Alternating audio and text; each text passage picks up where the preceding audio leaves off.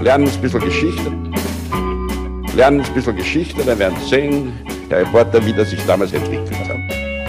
Wie das sich damals entwickelt hat. Hallo und herzlich willkommen bei Geschichten aus der Geschichte. Mein Name ist Richard. Und mein Name ist Daniel.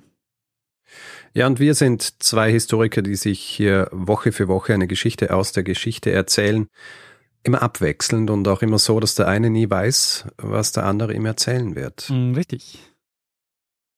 Ja, und Daniel, wir sind angekommen bei Folge 398. Hast du dazu irgendwas zu sagen, oder? nee, ich habe keine Meinung zu dieser Zahl. Gut. 398. Erinnerst du dich, was wir in Folge 397 besprochen haben? Äh, übrigens, ja, ja, jemand hat auch gemeint, oder haben wir das schon mal besprochen? Dass jemand uns Feedback geschickt hat und gemeint hat, diese Frage, erinnerst du dich noch, mhm, mhm. was wir besprochen haben? So, ja, natürlich erinnert.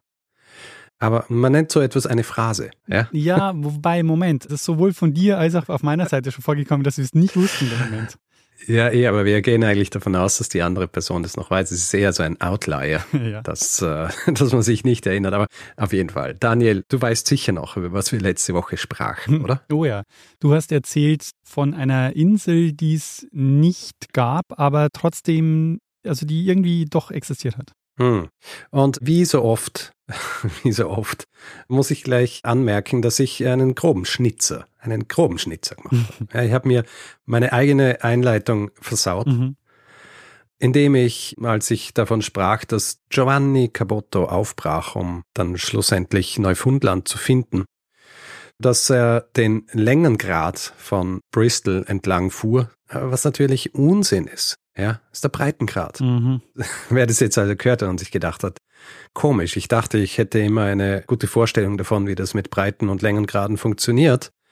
Ja, es war mein Fehler. Ich, äh, natürlich sind es Breitengrad. Ja, es, mir ist es, während du es gesagt hast, auch überhaupt nicht aufgefallen, aber natürlich, ja. ja wir sind, ah, naja, wir sind halt einfach keine Geografen. Ja. ja.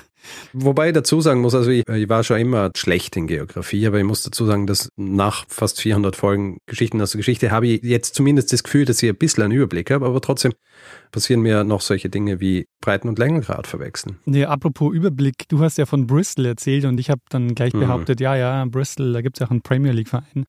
Aber ich habe es wohl verwechselt mit Brighton. Also äh. same, same difference. Fängt beides mit Brie an. Ja. Ja. Gut, also gleich hier zweimal zu Kreuze kriechen. Mhm. Was soll man machen? Aber ich weiß, ja. ich weiß, was wir machen können. Was denn? Wir schieben gleich eine neue Folge nach. Ah, hervorragend, hervorragende Idee. Hast du zu diesem Behufe etwas vorbereitet? ja, das habe ich. Großartig, ähm, ja, dann stürzen wir uns doch gleich ins Getümmel hier. Richards, mhm. am 7. Mai 1756 lässt okay. Along Paya einen Brief verfassen. Along Paya ist der König von Birma, ein Land in Südostasien, wird heute meist als Myanmar bezeichnet, liegt so in der Gegend zwischen Indien und China und grenzt im Süden an Thailand, liegt also an der Westküste des Indischen Ozeans. Mhm. Und dieser Brief, den er da schreibt, der ist absolut außergewöhnlich. Along Paya wendet sich nämlich mit diesem Brief direkt an den englischen König, an Georg II. und macht ihm ein Angebot. Weil die Briten bauen gerade einen Handelsstützpunkt dort auf durch die East India Company. Und wie soll man sagen, das läuft so mittelgut. Und Along Paya befindet sich gerade im Krieg und erhofft sich militärische Unterstützung durch die Briten. Mhm. Aber was den Brief so außergewöhnlich macht, ist nicht nur sein Inhalt, sondern auch das Material, auf dem er verfasst ist. Es ist nämlich ein goldener Brief. Also der Brief besteht aus fast reinem Gold und ist an den Rändern verziert mit 24 Rubinen. Also an jedem Rand sind zwölf Rubine angebracht. Sauber. Der Brief ist 55 cm breit und 8,5 cm lang. Und für die Aufbewahrung und den Transport hat man den Brief, also das Gold, zusammengerollt und in eine Dose aus Elfenbein gegeben. Also es ist im Grunde der hohle Stoßzahn von einem indischen Elefanten. Und die Dose hat man wiederum in eine versiegelte Tasche gelegt, die aus rotem Brokat besteht. Und mhm. Brokat ist ein sehr teurer Stoff, oft aus Seide, in den so Gold- oder Silberfäden eingewebt sind. Und diese Tasche haben sie dann noch in eine Holzschatulle gelegt, die mit Gold verziert war. Also okay. bei diesem Brief, ich denke, das kann man sagen, wurden keine Kosten und Mühen gescheut. So klassisch, the medium is the message, oder? genau. Wie reagiert jetzt aber Georg II. auf dieses Angebot und was passiert mit diesem goldenen Brief? Hast du eine Idee, Richard? Nein. Also du kennst die Geschichte um Alain Paya und den goldenen Brief nicht? Nein. Hervorragend, denn darum wird es heute nämlich gehen. Sehr gut. Wir springen in die Mitte des 18. Jahrhunderts. Die europäischen Großmächte breiten sich gerade in Südostasien mit ihren Handelskompanien aus. Und in Birma macht sich ein lokaler Dorfvorsteher auf, das Land wieder zu vereinen, um das birmanische Königreich zu erneuern. Aber ich würde sagen, wir springen noch mal so ein paar Jahre nach vorne. 1740, also 16 Jahre bevor der Goldene Brief geschrieben wird, kommt es zu einem Krieg in Birma. Dort herrscht nämlich die Dynastie der Taungu. Aber deren Einfluss ist in den letzten Jahren immer weiter gesunken und in einigen Teilen des Reichs kommt es ständig zu Rebellionen. Und das führt 1740 zur Teilung Birmas, also in einen nördlichen und einen südlichen Teil. Der nördliche Teil wird weiter von den Taungu beherrscht, wird oft als Awa-Reich bezeichnet, benannt nach der Hauptstadt Awa. Und im Süden setzen sich die Mon durch. Das ist eine von mehreren Bevölkerungsgruppen, die dort leben. Und die Mon leben da schon seit Jahrhunderten und die hatten bis 1538, also 200 Jahre vorher, hatten die dort ihr eigenständiges Reich. Die machen sich jetzt also wieder unabhängig. Und dieses Reich im Süden wird oft als Pegu-Reich bezeichnet, nach der Hauptstadt Pegu. Also mhm. wir haben jetzt im Norden das Awa-Reich und im Süden das Pegu-Reich. Und der Süden des Landes ist auch der reichere Teil, weil dort der Überseehandel stattfindet. Also Birma liegt im Golf von Bengalen, so am Rande des Indischen Ozeans. Und der wichtigste Warenumschlagplatz ist die Stadt Syriam. Die haben eben einen Hafen zum Indischen Ozean, beziehungsweise nicht direkt, liegt an einem Fluss, ähm, aber über diesen Fluss gibt es eben einen Zugang zum Indischen Ozean. Das ist der wichtigste Warenumschlagplatz Birmas, der jetzt also im Süden des Reichs liegt. Und auch über den Landweg gibt es viel Handel, also vor allem mit China und mit Thailand. Mhm. Und dort jetzt also in Syrien bauen die Franzosen ab den 1740er Jahren ihren Handelsstützpunkt auf. Also die französische Ostindien-Kompanie, die Compagnie des Indes Orientales, macht sich da breit. Und es ist so, dass direkt gegenüber von Syrien, also Syrien liegt an einem Fluss und direkt gegenüber liegt die Stadt Dagon. Zumindest heißt sie zu dem Zeitpunkt noch so. Syrien und Pegu sind mit Dagon die wichtigsten Städte des Reichs im Süden. Mhm. Das Reich im Norden unter den Taungu kann sich jetzt aber nicht mehr lange halten und deren Hauptstadt Awa wird dann 1752, also zwölf Jahre nach Kriegsausbruch, von den Mon schließlich erobert und die haben jetzt das ganze Reich in ihrer Hand und sie entführen auch den König und damit endet praktisch die Taungu-Dynastie in Birma. Und auch die Teilung in dem Fall. Genau, auch die Teilung. Die einigen des Reich allerdings schaffen die Mons nicht, den Norden dauerhaft unter ihre Kontrolle zu bringen. Also es gibt im Norden einige lokale Dorfvorsteher, die sich immer noch wehren und sich weigern, Abgaben an die neuen Herrscher zu zahlen. Und besonders einer tut sich da hervor, der Dorfvorsteher in Moksobo. Das ist ein kleines Dorf dort. Er ist dort eigentlich für die Steuereinnahmen und die Gerichtsbarkeit zuständig, also so eine Art Verwaltungsbeamter. Und der erobert jetzt 1752 sein Dorf zurück und schlägt auch die Truppen der Mon, die dann zur Bestrafung geschickt werden. Mhm. Und er sucht jetzt nach Verbündeten im Norden, um das Reich zurückzuerobern. Und es gelingt ihm auch, Verbündete zu finden, also weitere Dorfvorsteher im Norden, die sich ihm anschließen. Und dieser Mann gibt sich den Namen Along Mintaya, was so viel heißt wie zukünftiger gerechter König. Mhm. Und in den meisten Texten über ihn wird er Along Paya genannt. Mhm. Und dieser Along Paya, der ehemalige Dorfvorsteher in Moksobo, der sammelt jetzt Verbündete im Norden und zieht jetzt in den Krieg gegen das Reich der Mon im Süden. Und er ist es jetzt auch, der diesen Brief an Georg II. schickt. Und zwar in der Situation, als der Krieg noch nicht entschieden ist. Also 1752 fällt die Taungu-Dynastie und die Mon erobern also das ganze Reich. Aber bis 1755, also drei Jahre später, hat Alampaya den Norden des Reichs wieder vereint. Und er macht sich jetzt dran, einen Eroberungsfeldzug in den Süden zu planen. Aber die Truppen der Mon sind nicht nur besser vorbereitet, sondern auch besser ausgerüstet als seine Soldaten, unter anderem deshalb, weil die Franzosen die Mon unterstützen und ihnen Waffen verkaufen. Interessant ist, die Kolonialmächte, die agieren vor Ort erstmal so, dass sie die politische Situation völlig ausblenden. Also die französische Ostindien-Kompanie, die ist seit den 1740er Jahren im Süden aktiv und unterstützt zwar die Mon, aber greifen jetzt politisch nicht besonders stark ein. Aber die britische East India Company, die hat jetzt Sorge, im Südostasienhandel ins Hintertreffen zu geraten, weil die sehen, okay, die französische Ostindien Company, die bereitet sich dort aus und sie haben dort noch gar keinen Stützpunkt und deshalb sagen sie, okay, wir wollen dort auch präsent sein. Mhm. Deren Handel läuft vor allen Dingen über Madras, also die sind in Südindien sehr präsent. Das ist die heutige Stadt Chennai. Das ist so der wichtigste Handelsposten in Indien zu der Zeit. Und die beschließen jetzt, dass sie auch in Birma eine Vertretung errichten wollen. Und die entscheiden sich für eine kleine Insel im Südwesten von Birma. Im Grunde liegt es auf der anderen Seite vom Golf von Bengalen. Also wenn man so die Karte vor Augen hat, und wir wissen jetzt, Richard, dass du die. Ja, ja, mir musst du alles ganz genau erklären. also du hast Indien und du hast also die Ostküste von Indien, da ist der Golf von Bengalen und so, ja, irgendwo in der Mitte davon liegt Chennai, also das damalige Madras. Und wenn du von da einmal den Indischen Ozean querst, kommst du im Grunde in Birma raus und da liegt die Insel Negrais. Okay, also den Breitengrad entlang, nicht den Längengrad. genau, den Breitengrad entlang. Aha. Und die schicken da jetzt also 1752 eine Gruppe von Siedlern hin und das ist eine völlige Katastrophe. Hm. Also die Insel liegt völlig abgelegen, ist kaum bewohnt, sie haben massive Probleme mit Malaria, finden dort praktisch auch keine Nahrung, sie müssen sich alles aus Indien mit dem Schiff bringen und die lokale Bevölkerung dort, die verweigert ihnen die Unterstützung. Mhm. Und sie haben zwar da eine kleine Festung dort errichtet, aber ähm, haben vorher auch nirgendwo offiziell Bescheid gesagt. Also weder bei den Mon noch bei Alongpaya haben sie eine Genehmigung dafür eingeholt. Die sind einfach mit einer Gruppe dorthin und haben beschlossen, dass sie jetzt dort eine Siedlung aufbauen. Naja, typisch eigentlich. Ja, ganz genau. Aber es ist halt so, sie schätzen die Lage völlig falsch ein. Also sie merken recht schnell, dass sie dort eigentlich überhaupt nicht Fuß fassen können und dass ihnen dieser Stützpunkt, den sie da aufbauen, überhaupt nichts bringt. Hm. Also außer Geld kostet. genau, auch typisch. Und genau in diese Phase, in der die East India Company versucht, jetzt in Birma Fuß zu fassen, fallen die entscheidenden Auseinandersetzungen im Krieg um Birma.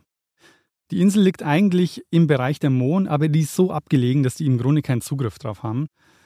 Und wir sind jetzt im Jahr 1755. Alangpaya hat den Norden des Reichs erobert und plant jetzt also die Invasion in den Süden. Und er kontaktiert jetzt die East India Company auf Negreis und er erhofft sich vor allem Kanonen und Gewehre, weil die Soldaten der Mon eben besser ausgerüstet sind. Mhm. Das ist auch eine Zeit jetzt, in der die Rivalität zwischen Frankreich und Großbritannien einen neuen Höhepunkt erreicht. Also die führen zu der Zeit auf mehreren Kontinenten gegeneinander Krieg. Letztlich findet das alles so im Rahmen des Siebenjährigen Kriegs statt. Also in Nordamerika seit 1754, dann führen sie Krieg in Indien im sogenannten Dritten Kanadischen Krieg ab 1756 wo die Briten äh, die Stadt Pondicherry besetzen. Und das wiederum ist der wichtigste Handelsstützpunkt der französischen Ostindien-Kompanie in Indien. Mhm. Und sie führen natürlich auch in Europa selber Krieg. Und die Situation muss man sich vor Augen halten. Also Frankreich und Großbritannien führen also in Nordamerika zu dem Zeitpunkt Krieg führen an der indischen Küste gegeneinander Krieg und in Europa. Und der Ausgang des Krieges kommt den Briten sehr zugute, weil am Ende verliert Frankreich einige Kolonialgebiete und massiv an Einfluss, während das Vereinigte Königreich jetzt endgültig zur Weltmacht aufsteigt. Mhm. Nicht zuletzt deshalb, weil sie es eben schaffen, dass die französische Ostindien-Kompanie ihren Einfluss in Indien ziemlich verliert. Also dadurch, dass sie Pondicherry besetzen und dann im Grunde genommen den Indienhandel unter ihre Kontrolle bringen. Mhm. Und in dieser Situation jetzt, 1755, schickt Alangpaya mehrfach Vertreter auf die Insel Negrais zur East India Company. Und ja, Alangpaya macht ihnen also ein Freundschaftsangebot und sagt, sie wären interessiert an freundschaftlichen Beziehungen, dass sie gerne Waffen hätten und dass sie im Fall der Eroberung des gesamten Reiches, was kurz bevorstehen würde, dass da der Handel nochmal so richtig aufblühen wird. Und Alangpaya fordert das Doppelte an Waffen von dem, was die Franzosen den Mond verkauft haben.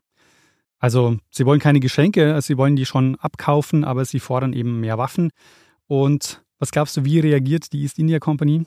Na, ja, erfreut. Also die nehmen das an. Ja, ähm, könnte man meinen, aber die sind sehr zurückhaltend. Huh.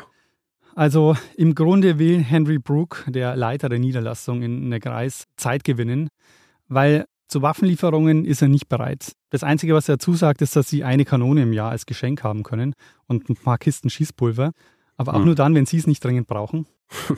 Und für die East India Company ist es ja so, dass es ihnen zu dem Zeitpunkt noch im Grunde egal ist, mit wem sie vor Ort paktieren.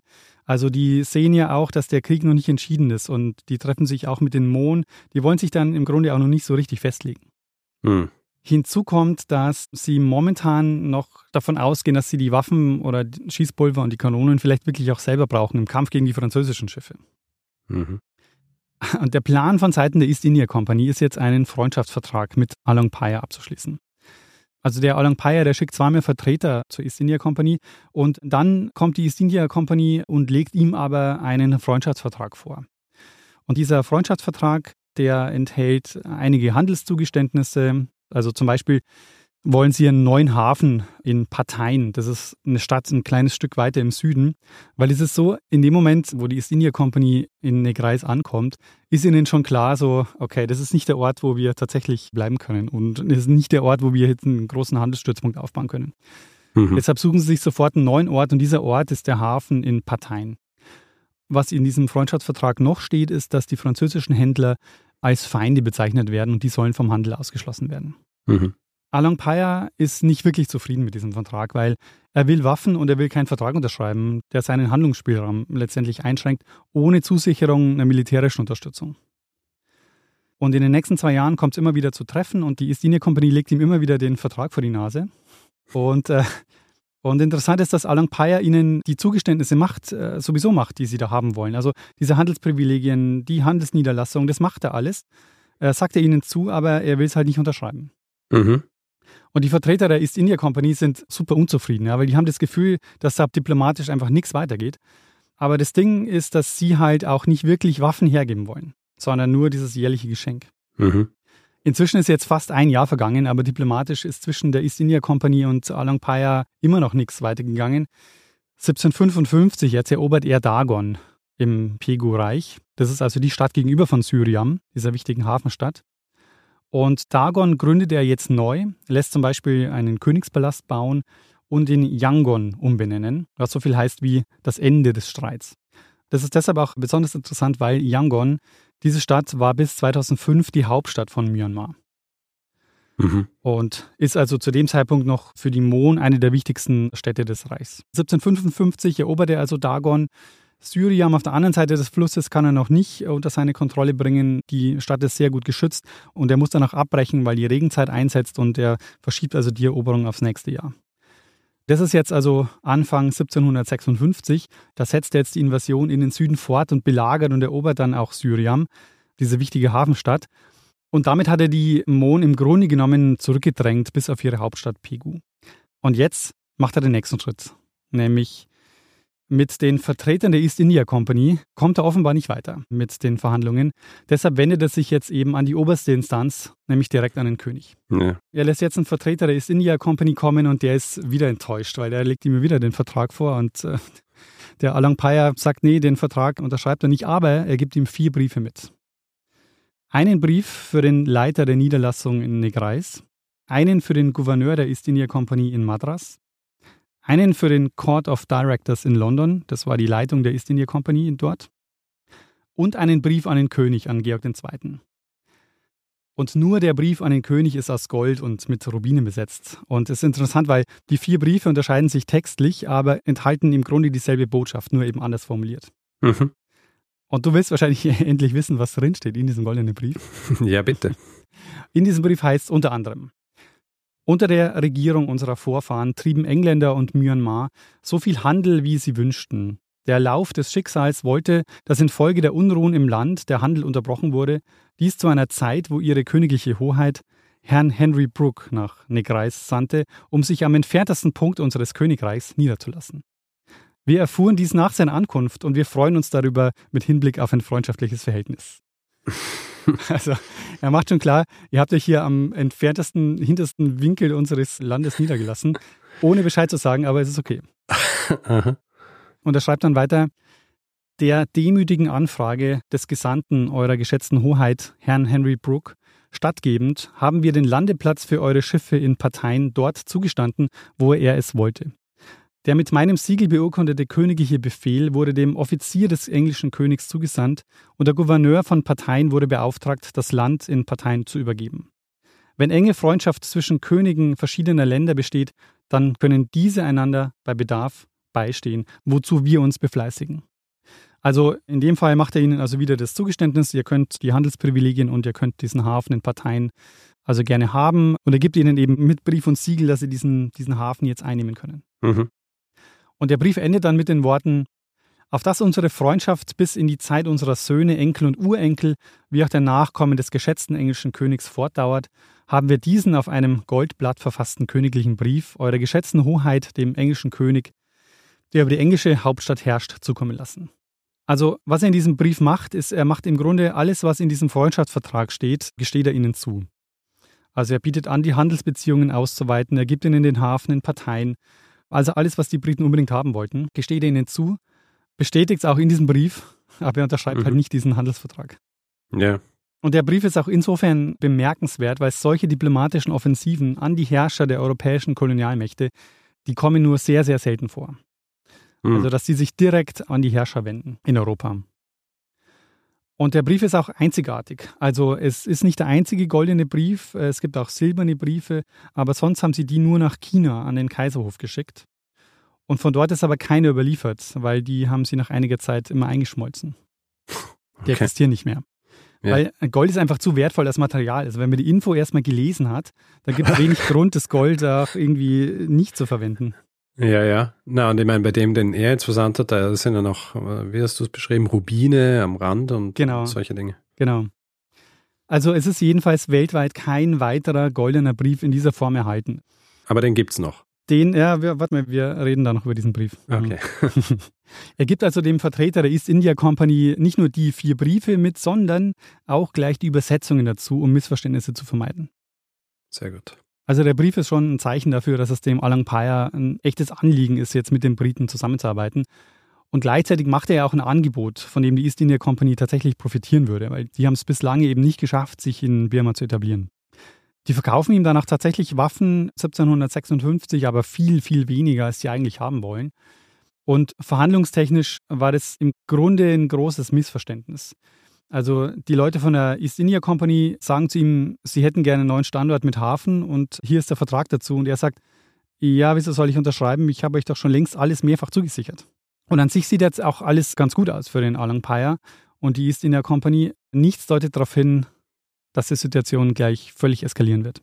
Along Paya erobert nämlich ein Jahr später, 1757, die Hauptstadt der Mon, nämlich Pegu, und damit hat er das birmanische Reich wiederhergestellt. Und er begründet eine neue Dynastie, nämlich die Dynastie der Kombaung. Und in der Situation jetzt, also er hat gerade das ganze Reich wieder unter seiner Kontrolle. Und jetzt unterschreibt er als birmanischer König den Handels- und Freundschaftsvertrag mit der East India Company 1757. Mhm. Also die versuchen ihn zwei Jahre lang zu überreden, das Abkommen zu unterschreiben. Und in dem Moment, wo er das ganze Reich erobert hat und eigentlich auch keine militärische Unterstützung mehr braucht, macht es plötzlich. Hm. Aber es ist sehr schlechtes Timing, weil die East India Company hat bereits entschieden, dass sie Birma mehr oder weniger aufgeben. Und beides passiert praktisch gleichzeitig. Also in dem Moment, wo Alang Paya unterschreibt, kommt aus Madras die Anweisung, dass sie die Niederlassung in Negrais aufgeben sollen. Also sie wollen sie nicht ganz aufgeben, sie ziehen nur die meisten Leute ab. Also es sollen nur drei bis vier Leute da bleiben, damit der Standort nicht ganz verloren geht. Aber im Grunde genommen haben sie keine Ambitionen mehr, dort weiter Handel zu treiben. Mhm. Und jetzt ist natürlich die Frage, warum machen sie das? Im Grunde war es von Anfang an ja ein recht halbherziger Versuch, in Birma Fuß zu fassen. Und sie haben sich im Grunde ja nur darauf eingelassen, aus Sorge, dass die Franzosen dort übermächtig werden. Aber nachdem sie sich ja im Siebenjährigen Krieg gegen sie in Indien durchsetzen, fällt die Sorge weg, weil in Zukunft dominieren sie sowieso den Südostasienhandel. Aha. Und da sie merken, dass der Handelsstützpunkt in Birma nicht so leicht aufzubauen ist, wie sie sich das vielleicht erhofft haben, lassen sie es einfach gleich bleiben. Mhm. Und es kommt jetzt in der Folge zu einigen Rebellionen im Süden durch die Mon und Alangpaya erfährt, dass die auch von den Briten Waffen erhalten haben. Und er ist wütend darüber, dass sie nicht loyal ihm gegenüber sind und natürlich auch enttäuscht, dass er keine Antwort bislang auf seinen Brief bekommen hat. Ja.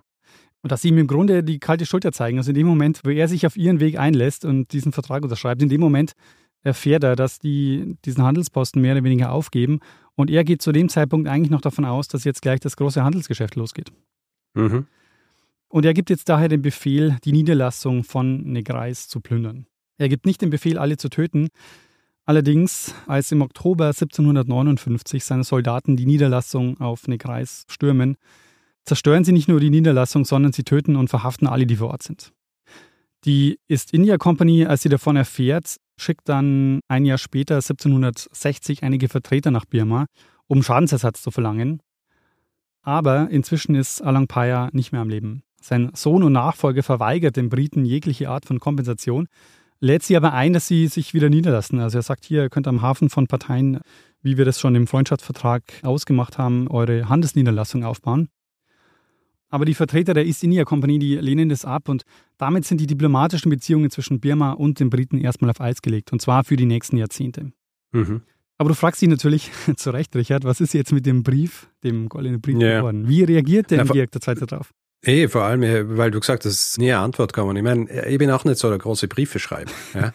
Aber erhielte ich einen solchen Brief, würde ich zumindest zurückschreiben und sagen, hey, danke, ist ankommen und alles. Ja? und wird wahrscheinlich auch ein bisschen ausführlichere Antwort geben. Georg II. hat nicht nur nicht geantwortet, Alan Payer hat nicht mal eine Empfangsbestätigung bekommen. Und er fragt aber tatsächlich auch mehrmals nach bei der East India Company, ob Georg II. einen Brief bekommen hat und äh, was er dazu denkt. Aber es dauert eineinhalb Jahre, bis der englische König den Brief tatsächlich in der Hand hält, nämlich im März 1758. Und als er den Brief in der Hand hat, da war die erhoffte Militärhilfe, also die Militärhilfe, die sich Alang Paya erhofft hat, war im Grunde ja gar nicht mehr notwendig. Da hat Alang Paya den südlichen Teil des Reichs schon längst erobert. Mhm. Dass es so lange gedauert hat, hat vermutlich mit dem Siebenjährigen Krieg zu tun. Also die Briten waren ja letztlich auf mehreren Kontinenten gleichzeitig gefordert und haben Krieg geführt. Mhm. Und es ist wohl auch so, dass Birma für die Briten ja auch nur ein Nebenschauplatz war. Also der Siebenjährige Krieg hatte Priorität und mit den Erfolgen in Indien ist Birma eben auch noch unwichtiger geworden, weil der wichtige Handelsplatz war eben für sie Indien. Aber was glaubst du, Richard, wo musst du hinfahren, um dir den goldenen Brief anzuschauen? Äh, das klingt jetzt wie eine Fangfrage. Meine erste Antwort wäre natürlich London gewesen. Ja. London, aber. Wenn es so einfach wäre, hätte ich die Frage natürlich nicht gestellt. Ja. Wie wäre es mit Edinburgh? Ja, falsch. Du musst nach Hannover. Ah, schau an. Wobei du ihn nicht zu sehen kriegen würdest, also er ist nicht öffentlich ausgestellt. Mhm. Aber er ist in einer sehr hohen Auflösung im Internet verfügbar. ähm, okay. Kannst du dir vorstellen, warum er in Hannover gelandet ist? Und zwar in der Gottfried Wilhelm Leibniz Bibliothek ist er heutzutage untergebracht. Ah, hat das irgendwas mit der hannoveranischen Linie des britischen Königshauses zu tun? Ganz genau. Also Georg II. ist nicht nur König von Großbritannien, sondern auch Kurfürst von Braunschweig-Lüneburg. Hm. Über diese Personalunion der Welfen, also dass sie Kurfürsten im Reich waren und gleichzeitig auf dem Thron in London gesessen sind, müssen wir, glaube ich, mal eine eigene Folge machen. Hm. Aber Georg II. ist jedenfalls in Hannover geboren. Und er schickt den Brief an seine Bibliothek in Hannover. Und das ist schon ein Zeichen dafür, dass er den Brief auch wirklich interessant gefunden hat. Äh, sonst hätte er ihn eben nicht nach Hannover geschickt. Aber er hat ihn wohl mehr ja, so als. Also interessant, glaube ich schon, dass er ihn interessant gefunden hat. Er ist aus gottverdammtem Gold. Ja? ja. Mit Rubinen besetzt. In einem Elfenbeinbehälter, in Brokat. Ich glaube, interessant ist hier wahrscheinlich äh, fast ein bisschen ein Understatement. Das ist genau das, was ich sagen wollte. Genau, also er hat ihn wohl als Kuriosum aufgefasst. Mhm. Aber er fand ihn halt nicht politisch relevant. Ja. Und der Alan Payer hat es tatsächlich als Beleidigung aufgefasst, also dass seine Kontaktaufnahme völlig ignoriert wird. Ja, zu Recht. Ja. Also. Aber diese Bibliothek, also das ist eine besondere Bibliothek, ursprünglich als Hofbibliothek der Welfen gegründet. Der erste Leiter dieser Bibliothek war übrigens Gottfried Wilhelm Leibniz, nachdem sie heute auch benannt ist. Und diese Bibliothek wird dann, nachdem die Kurfürsten auch britische Könige werden, wird diese Bibliothek zur königlichen öffentlichen Bibliothek und dort wird dann eben auch das königliche Archiv eingerichtet. Hm. Und deshalb ist es auch kein Zufall, dass Georg II. den Brief dann nach Hannover schickt. Übrigens auch ein interessanter Fun Fact, äh, unter Georg II. wird dort übrigens auch der erste Zettelkatalog der Welt eingeführt. Ja. Aber jetzt wird es kurios, weil einer seiner Minister, der Gerlach Adolf von Münchhausen, er ist nicht der Lügenbaron von Münchhausen. Mhm. der Gerlach Adolf ist der Onkel des Lügenbarons. Der jedenfalls übergibt den goldenen Brief an den Bibliothekar zusammen mit einer Beschreibung. Und diese Beschreibung ist völlig falsch. Also er beschreibt diesen Brief folgendermaßen. Es handelt sich um eine auf Indianisch verfasste Freundschaftsnote eines indischen Prinzen von der Coromandel-Küste. Das ist die Gegend, in der sich der britisch-französische Kolonialkonflikt in Indien abspielt. Und er fügt noch hinzu, dass dieser indische Prinz aus religiösen Gründen nichts Lebendiges essen darf und das Feuer anbetet. Und mit dieser Beschreibung landet der Brief dann eingerollt im ausgehöhlten Stoßzahn im Archiv, wo er hm. in Vergessenheit gerät. Er wird nur noch einmal rausgeholt, also zumindest wissen wir von einmal, wo er nochmal ausgerollt wird, und zwar am 11. Juni 1768. Da kommt nämlich der dänische Prinz und spätere König Christian VII. auf seiner Grand Tour in Hannover vorbei. Mhm. Und du bist ja unser Grand Tour-Experte, oder? Hast du schon mal in der Folge, du hast schon mal in der Folge über ja, Peter ja. den Großen davon erzählt? Ja, ja. Diese Tour der Adligen. Ja. Und später dann auch nicht nur Adlige, sondern überhaupt, also meistens war es Aristokratie, aber halt grundsätzlich die, die dann nach Italien gegangen sind, um dort sich Renaissance-Kunst anzuschauen und teilweise auch mitzunehmen. Deswegen gibt es so viel Renaissance-Kunst in Großbritannien. Ja, ah, sehr gut. Jedenfalls der spätere Christian VII. ist also auf seiner Grand Tour in Hannover und während dieses Besuchs zeigen sie ihm also diesen Brief und sie gehen aber nicht besonders sorgsam damit um, also die beschädigen ihn dabei auch. Natürlich. Wenn du den Brief heute anschaust, dann fehlen rechts unten zwei kleine Stücke und das geht auf den Christian VII. zurück. Naja, da waren wahrscheinlich Rubine, die sind beschädigt worden. Ja. die, die, Rubine sind schon noch da. Aha. Und nachdem sie also den Brief wieder zurücklegen, gerät er wirklich endgültig in Vergessenheit und zwar für über 200 Jahre. In der Forschung war zwar schon bekannt, dass es diesen goldenen Brief gibt. Also es gibt auch Hinweise in den Quellen. Es gibt zum Beispiel auch eine birmanische Chronik aus dem 19. Jahrhundert mit einer Abschrift vom goldenen Brief. Also textlich war er auch bekannt. Aber man ist halt davon ausgegangen, dass der Brief selber irgendwann verloren gegangen ist. Mhm. Und weil er halt auch unter einer falschen Beschreibung abgelegt war, hat es bis 2006 gedauert, bis er wiederentdeckt wurde, bis man seine Bedeutung erkannt hat.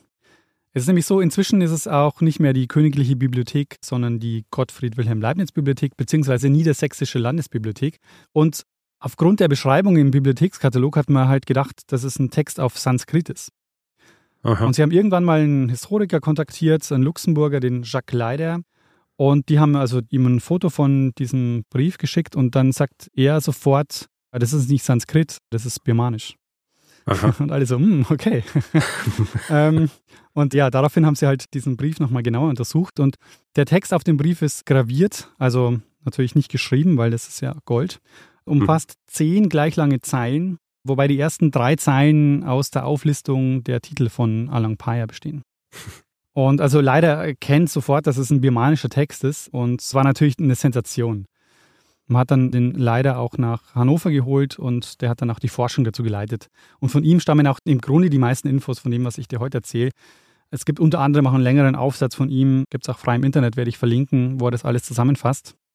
Und seit 2015 ist der Goldene Brief auch in das UNESCO-Weltdokumentenerbe aufgenommen worden. Mhm.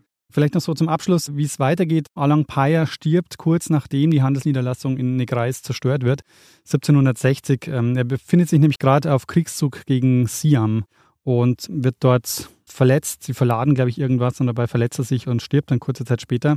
Aber die von ihm begründete Dynastie bleibt dann noch über 100 Jahre an der Macht, bis 1886.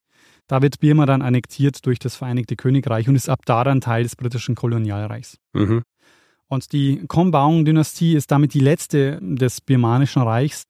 Birma ist dann seit 1948 wieder unabhängig und heute als Myanmar bekannt. Mhm. Vielleicht noch kurz zu der Frage nach dem Sprachgebrauch. Also wieso sind Birma, Burma und Myanmar üblich? Also Birma ist vor allen Dingen im deutschen Sprachraum üblich, Burma im englischen Sprachraum und in Österreich. Ich habe mal so ein bisschen Nachrichtenrecherche gemacht, welche Begriffe denn so verwendet werden im Moment. Und mhm. tatsächlich die Presse in Österreich, also die Zeitung Die Presse, verwendet immer noch Burma. Mhm.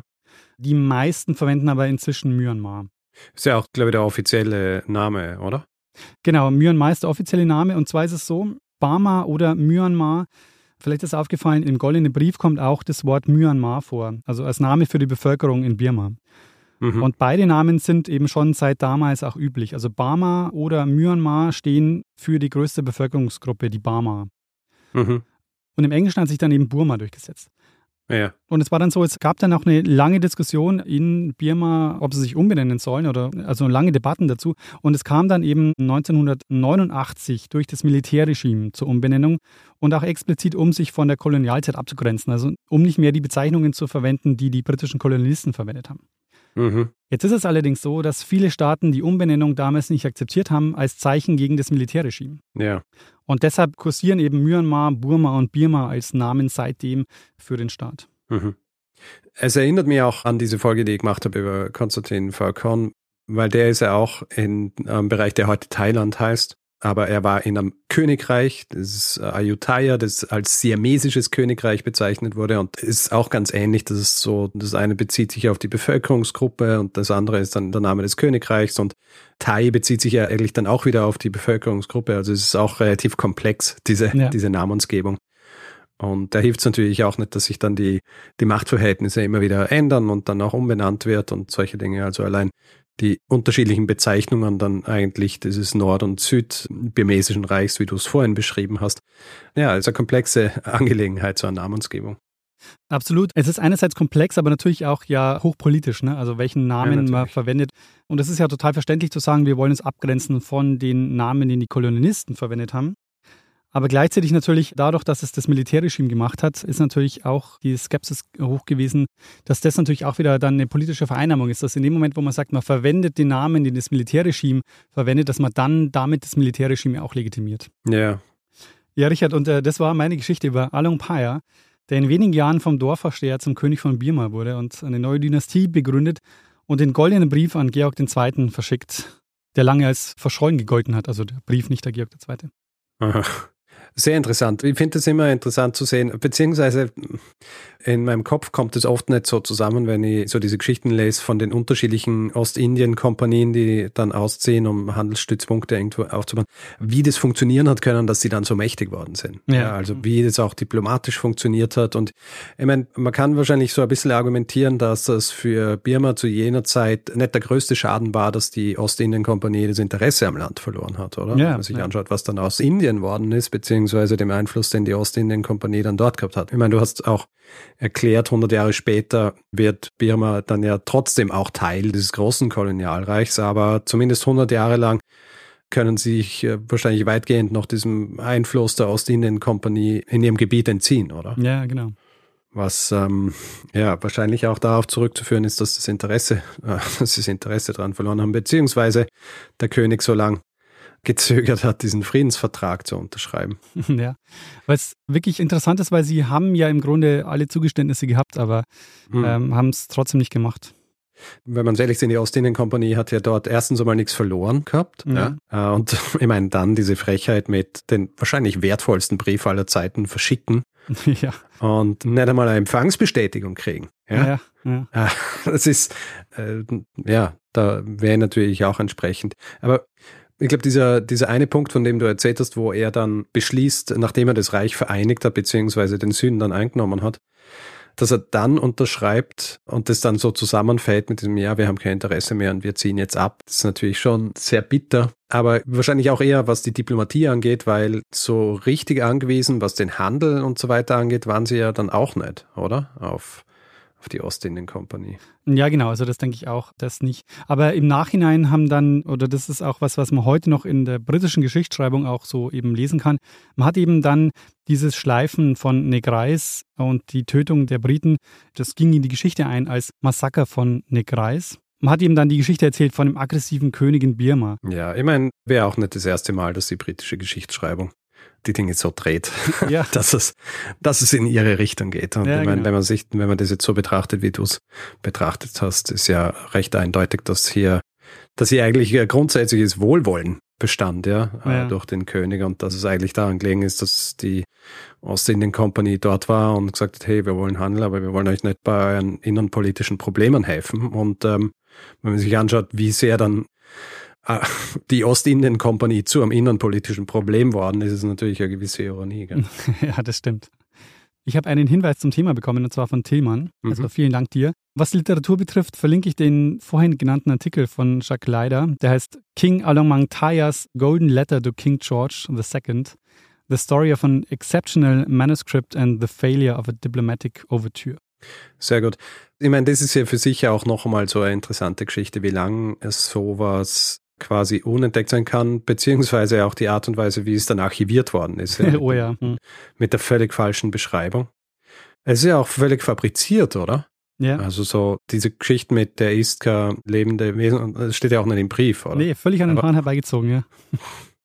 Irgendjemand hat ihm wahrscheinlich gesagt, hey, wir haben hier dieses Ding, kannst du das dazu schreiben? Und er so, ach, I don't know, kenne mich nicht wirklich aus, ich schreibe einfach irgendwas. Und dann heißt er auch noch Münchhausen, ist aber nicht der Lügenbaron. Er liegt in der Familie wahrscheinlich. Also an alle, die Münchhausen heißen, jetzt uh, no offense, aber. Naja. es gibt außerdem eine eigene Webseite dazu von der Leibniz-Bibliothek zum Goldenen Brief. Die ist zwar mhm. nicht mehr erreichbar, also ich gehe mal davon aus, dass irgendwann die Projektgelder aufgebraucht waren und sich dann niemand mehr darum gekümmert hat, aber über das Webarchive ist das alles natürlich noch zugänglich. Ja, sehr gut. Sehr gut. Also man kann sich über archive.org das Bild oder Bilder dieses Briefs noch anschauen. Nee, also der Brief selber, der ist auch so veröffentlicht. Also den haben ah. sie mit einem 3D-Scanner also so richtig gut ins Netz gestellt. Aber es gab eine eigene Projektwebseite zum Goldenen Brief mhm. mit auch einer Literaturliste, mit weiteren Infos, mit Vorträgen. Ähm, den vom Jacques Leider kann man sich auch anschauen übers Webarchive. Also man bekommt da noch sehr viele Infos. Aha. Eine Sache noch zu diesem Fund, ja, dann erst im Jahr, was hast du gesagt, 2006? Ja.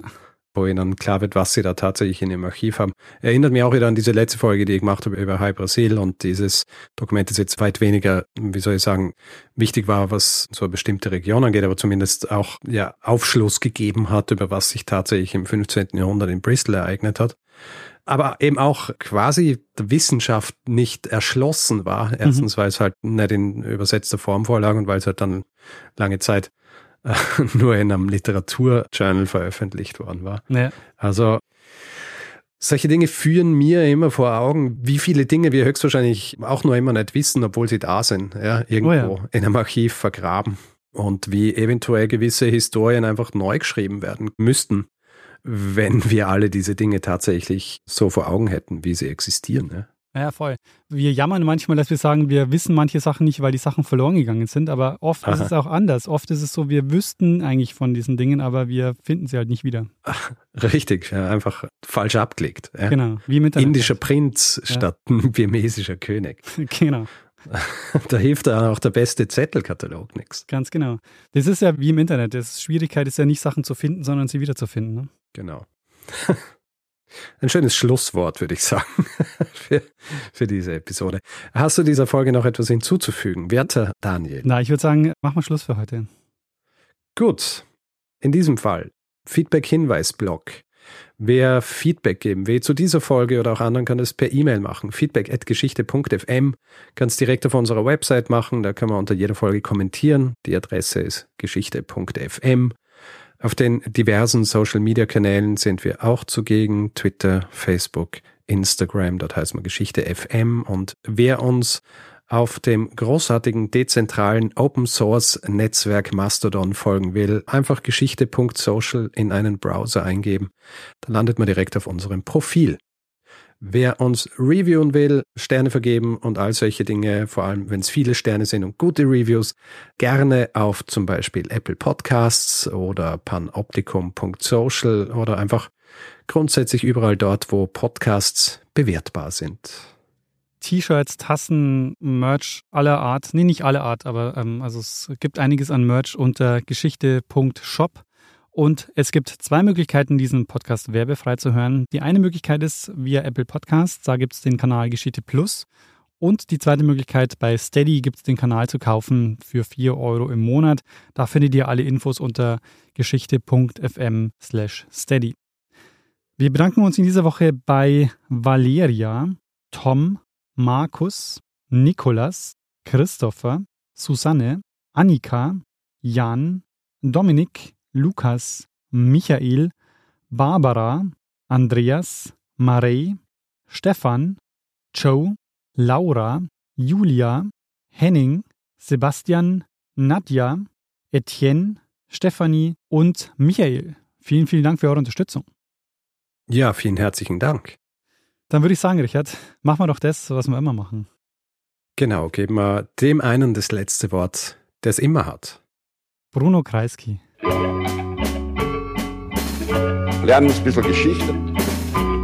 Lernen ein bisschen Geschichte, dann werden Sie sehen, der Reporter, wie das sich damals entwickelt hat. Wie das sich damals entwickelt hat. Was bei euch ist noch nicht so warm? Na, 12 Grad und Regen, so. Naja, ist halt Hamburg, gell? Ja. Einmal hier hat es derzeit schon 18 Grad. Uiuiui. T-Shirt-Wetter. 17, sowas. Mhm. Was, Shisha-Wetter? Ja, Shisha-Wetter und äh, T-Shirt-Wetter. Achso. Mhm.